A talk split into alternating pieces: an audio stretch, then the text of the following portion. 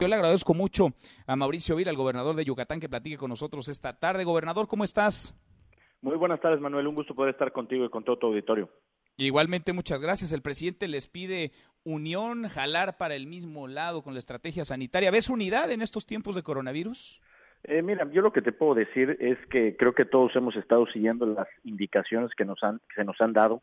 Aquí en Yucatán, de hecho, hemos tomado eh, medidas con más anticipación, por ejemplo, cuando a nivel nacional el, eh, las clases eh, se pararon el 20, nosotros paramos desde, desde el 13, hemos estado tomando medidas como eh, cancelación de eventos y todo eso lo hicimos antes que a nivel nacional, pero yo sí veo cuando menos unidad, veo que trabajo en equipo, ayer creo que se vieron mucho eh, las conferencias que tuvimos con Olga Sánchez Cordero, que tuvimos eh, con Marcelo Ebrard, muchas dudas que se aclaran, hace falta mucho para, para, por hacer, definitivamente pues esto apenas está empezando, como lo estamos viendo y como hemos visto que se ha eh, dado la situación en otros lugares eh, del mundo. Y bueno, pues aquí en Yucatán la verdad es que hemos estado tomando todas las medidas que están a nuestro alcance para poder eh, frenar esta pandemia y disminuir la velocidad de los contagios. Ya todos sabemos de lo que se trata es disminuir la velocidad de los contagios. ¿Para qué? Para que nuestros sistemas de salud pública no se saturen.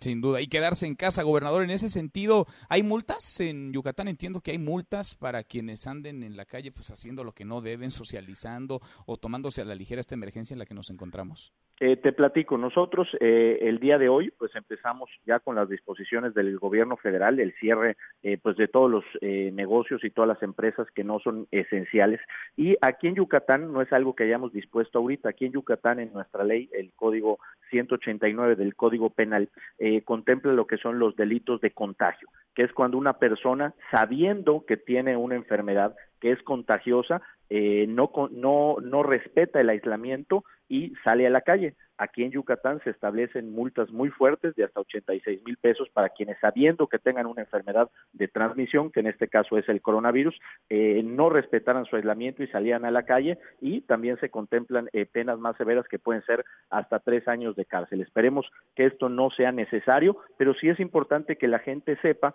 cuáles son eh, las responsabilidades que hoy tenemos. Hoy todos tenemos la responsabilidad de cuidarnos los unos a los otros, de quedarnos en nuestra casa, siempre y cuando no trabajemos en una de las eh, de los negocios que se han determinado como esenciales para que todos podamos seguir teniendo lo que necesitamos para comer y otros tipos de necesidades y que sepan que si violan estas disposiciones, pues también van a haber consecuencias. Aquí, Manuel, te comento en Yucatán hemos estado haciendo un gran esfuerzo para crear herramientas que le permitan a la gente eh, tener diagnósticos. Por ejemplo, tenemos una línea 800 Yucatán donde tenemos doctores que están contestando todo el día llamadas, tenemos un WhatsApp donde la gente a través de WhatsApp, eh, a través de un robot, se puede hacer el diagnóstico de los síntomas y ahí se puede detectar si es un caso sospechoso o no de coronavirus. Ya pusimos a disposición una app eh, que nos permite hacer videollamadas para que la gente pueda consultar con el doctor y no tenga que acudir a los centros de salud. Y también ya pusimos en marcha pues una serie de eh, apoyos económicos para la población, que sabemos que lo más difícil de esto, además del tema de salud, es el tema económico. Sin Aquí, duda. por ejemplo, en Yucatán, Manuel, eh, vamos a estar condonando eh, dos meses eh, en los recibos de agua y de recolecta de basura y también durante un bimestre el 50% del recibo de luz de quienes no excedan los 400 eh, kilowatts hora. Esto sabemos que va a ser insuficiente, seguramente la gente va a tener más necesidades, pero es algo que estamos haciendo para apoyar a nuestra población, además de que seguramente ya el día de mañana estaremos publicando las reglas de operación para poder eh, dar apoyos alimentarios a toda la población que lo va a necesitar, para que podamos estar dando eh, créditos a las empresas que lo necesitan para que no tengan que despedir trabajadores, donde vamos a estar aplicando un seguro de desempleo por dos meses a toda la gente que trabaja por su cuenta, que son ambulantes, que están en la economía eh, informal y por supuesto también vamos a estar eh, dando estímulos fiscales a las empresas como es parte del impuesto sobre nómina y de otros tipos de impuestos. ¿Por qué queremos apoyar a las empresas? Porque si las empresas quiebran no van a tener para pagarle a la gente durante esta contingencia y para darnos los empleos que vamos a necesitar después para salir adelante y recuperarnos.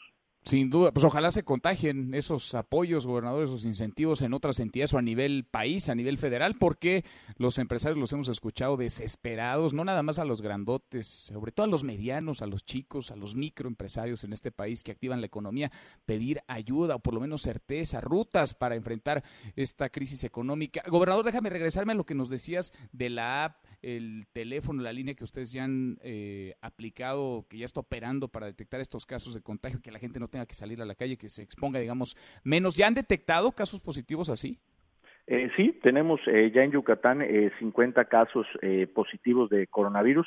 Eh, muchos de ellos han llegado a través de las herramientas que hemos eh, puesto a disposición de la población. Afortunadamente también ya tenemos 20 personas eh, que ya se recuperaron de la enfermedad. Así que bueno, pues seguimos eh, trabajando todos los días eh, pidiéndole a la gente que si tiene los síntomas no acuda a los centros de salud. Hay mucha gente que cree que si tiene síntomas tiene que correr al doctor. No, hay que quedarse en casa, hay que aislarse, hay que marcar a los números números, hay que utilizar las aplicaciones.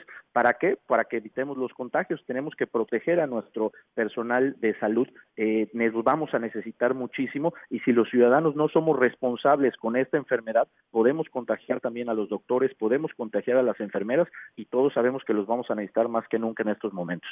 Sin duda. Gobernador, te agradezco como siempre estos minutos. Gracias. Al contrario, Manuel, un gusto poder estar contigo y con todo tu auditorio. Igualmente, muy buenas tardes. Mesa para todos.